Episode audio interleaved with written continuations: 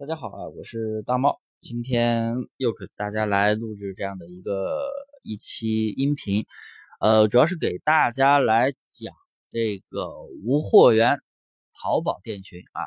提到无货源店群，我这边也给大家说一下，就是因为总有朋友总是问我，呃，大猫你是做京东吗？大猫你是做亚马逊吗？大猫你是做拼多多吗？呃，我做淘宝的，咱们是淘宝店群，淘宝店群我做了很久了。呃，然后今天主要给大家分享一个内容是什么呢？呃，做咱们做那个淘宝无货源店群啊，不管是你做什么模式啊，咱们精细化模式是宝贝数，精细化淘差价宝贝数量是非常少的，不超过二百个。呃，做这个不管你做铺货还是做裂变，还是做所谓的什么精细化蓝海，对不对？现在大家说的什么蓝海精细化，还是说什么村淘百单上下架之类的玩法？这些玩法的区，这些玩法都是铺货啊，总都统一为铺货。为什么呢？因为都是几千上万个宝贝，宝贝数量非常少。可能现在所谓的蓝海精细化玩法，宝贝数量已经缩减到两千、三千了，但是两千、三千还是非常的多。所以我今天就是给大家来，就是啊，我自己做店的一个经验，来给大家来分享，为什么店铺不能够有。那么多宝贝，为什么要把宝贝的数量去慢慢的去缩减优化？首先，第一点，宝贝数量越多，违规数就违规风险就越大。我相信大家就是做铺货、做裂变、精细化蓝海、村淘百单上下架这些东西啊，这些特别拗口的一些名称，我相信大家玩这些东西的时候，肯定都遭遇了违规啊，呃，遭遇不当使用他人权利，这个还好。这个还好，对店铺没有影响。一般违规主要就是怕售假，对不对？大家都肯定遭遇过售假，售假就基本上一售假一次店就凉了，售假两次保证金都扣扣了拿不出来，售假三次店直接就拜拜了，是不是？所以就大家就是遇到这些违规很蛋疼。还有什么发布违禁产品呀，严重违规啊，还有像像铺像裂变出现了什么滥发信息啊，重复铺货呀，啊这些违规都是比较蛋疼，像大家都遭遇过。这些违规都跟宝贝数量有的是有直接的关系，有的是有间接的关系。当然了，不是说宝贝，当然也有人没有违规，那肯定是你人工过滤的非常非常仔细，对不对？宝贝数量跟违规是没有太直直接的关系，但是你宝贝数量越来越多，越来越多，咱们是不可控的，明白没有？所以就是风险也会越来越的大啊，这是第一点。第二点，宝贝数量越多。它是影响店铺的一个动销率。什么是动销率呢？我给大家来解释一下，动销率等于这个是怎么算的？等于店铺的每个月有销量的宝贝数量除以店铺的总的宝贝数量，然后总的宝贝数量它是分母，对不对？你这个分母越大，宝贝数量，哎，那个分母越大，那个数值肯定是越小。所以，当大家在不断的去怼宝贝数量的时候，哎，每天都传传满，甚至还有的人突破呀，对不对？有人还突破，哎，每天三百个还不够，还每天突破到五百，突破到一千个，然后不断的去怼宝贝数量，然后那毫无疑问，咱们的动销率肯定是越来越低的。为什么呀？因为你宝贝数量越大，然后你店铺有销量的数量，它变化是很小的。我相信大家做这个的时候都经历。都做过这些东西，都可以去店里自己去看一下啊，看一个数据，什么数据呢？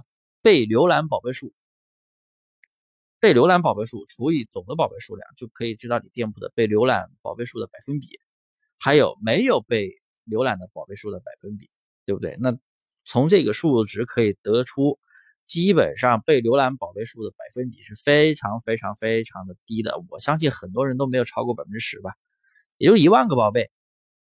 能有啊一千个宝贝被浏览，不可能。那我估计百分之一左右吧。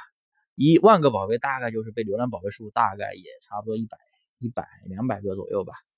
我相信很多都是这样的数据。那么也就是说，九千九百以上的宝贝数是没有被浏览，甚至没有人买、没有流量的宝贝。也就是说，你店铺有这么多宝贝都是垃圾宝贝，没有人看。那么大家还会认为宝贝数量跟什么流量啊、订单量有关系吗？并没有。接下来我会继续给大家去详细的来解释一下啊，这就是咱们的第三点。很多人在做这个东西的时候，不管是啊加上了精细化，所谓的精细化，蓝海呀、村淘精细化呀，哎，各种各种东西都关上了精细化的名称，然后还是不断的在怼店杂货铺。当你做杂货铺的时候，这里我又提到一点，杂货铺跟主营占比，很多朋友认为咱们做淘宝啊，哎，把店铺做成一个百货的形式。啥东西都传，然后这样的话接触面就更广，百那个客户搜到的东西就越多，很多都是有这样的一个思路。但是我这里说一下啊，我这个不是我吹牛逼，也不是我胡说，这个思路是错的。为什么呢？淘宝它的它是靠搜索推荐机制去获取流量的，并不是说你店铺什么东西都有就一定被人搜到。你店铺什么东西都有，确实东西很多很哎呀很全，但是人家是搜不到。人家只会搜到主营类目，然后系统只会推荐主营的商品。当然了，主营它会，它有时候会变化，对不对？你们做做裂做那个铺货裂变的时候，大量的宝贝，它因为今天可能卖这个，明天卖那个，主营它总在变化。也就是说，淘宝你搜一个东西，搜一个类目，它只会优先去推荐你店铺主营类目的商品，非主营的商品可能就不会优先推荐，明白没有？所以就是大家。怼那么多类目没啥用，再就是你上那么多产品，乱七八糟的，就会造成一个流量不精准。然后，呃，上这里我还要更正一点，就是咱们上新确实会有流量啊，上很多宝贝会有流量，但是那个流量是什么流量？新品流量。新品流量的话，只会存在三天左右。上新新品流量，那么当新品流量在新品在那个上新流量期间。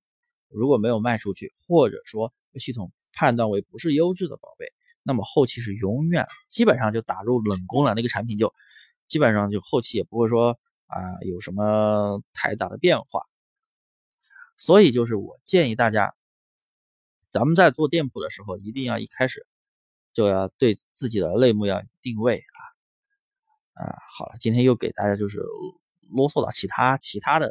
形式上，咱们先不谈类目，咱们还要继续谈这个宝贝数量啊。宝贝数量的话，我还得跟大家说，就是第四点，呃，宝贝数量咱们就是不能够怼特别特别多。当你宝贝数量特别多了之后，大家应该还有一点，还有一点体会，就是做铺货、做裂变的那些朋友，宝贝数量多了之后，哎，我今天卖这个，明天卖那个，不是今天这个没货，就是明天那个没货。再就是不是今天退这个，就是明天退那个，又得满世界去找商家，去找商家去处理售后啊。然后商品大家都是，哎呀，今天卖这个，明天卖那个，这些东西好不容易把这个产品了解清楚了，明天这个产品又不出单，又去出那个单，又得去了解那个产品，乱七八糟的，客单价也非常的低，对不对？大家就是做这个的时候，一般就是当你铺杂货铺的时候。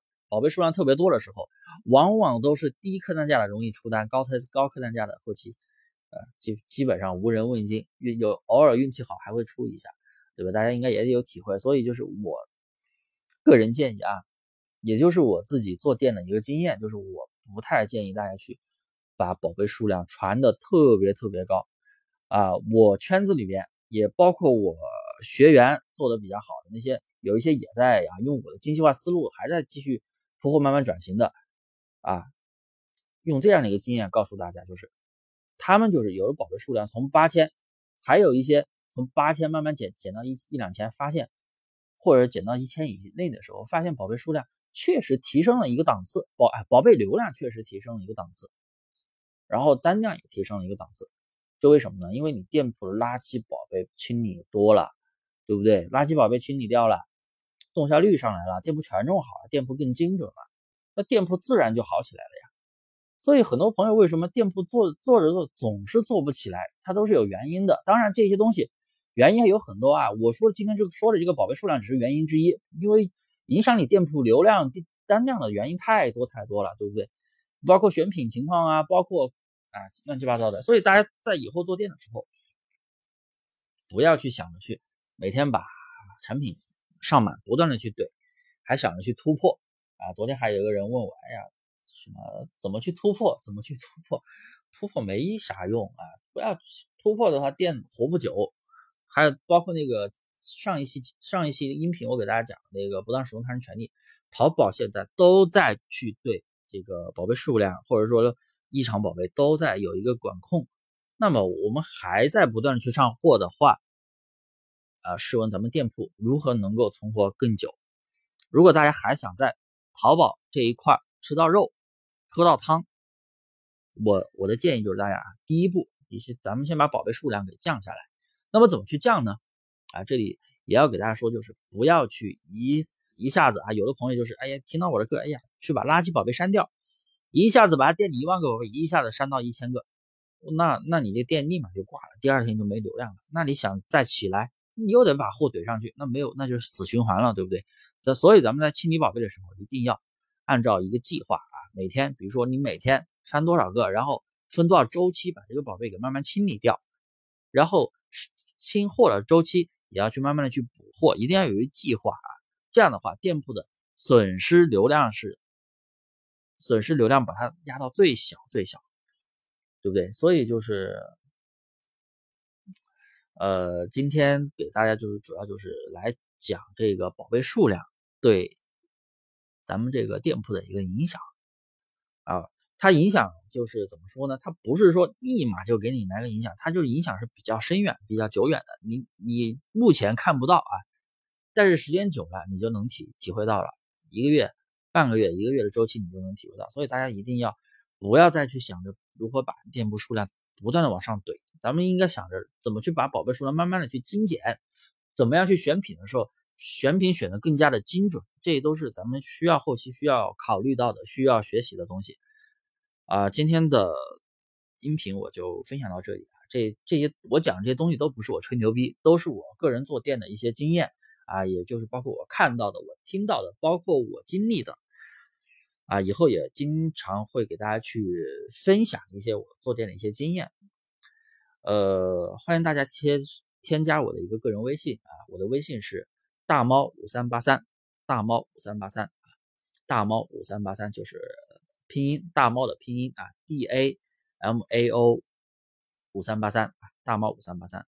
然后有什么关于精我精细化玩法的一个项目咨询，可以咨询我。然后关于我的一个介绍也可以啊，关于那个店群的一些疑问，一些其他的一些小知识点啥的，都可以关注我啊。谢谢各位。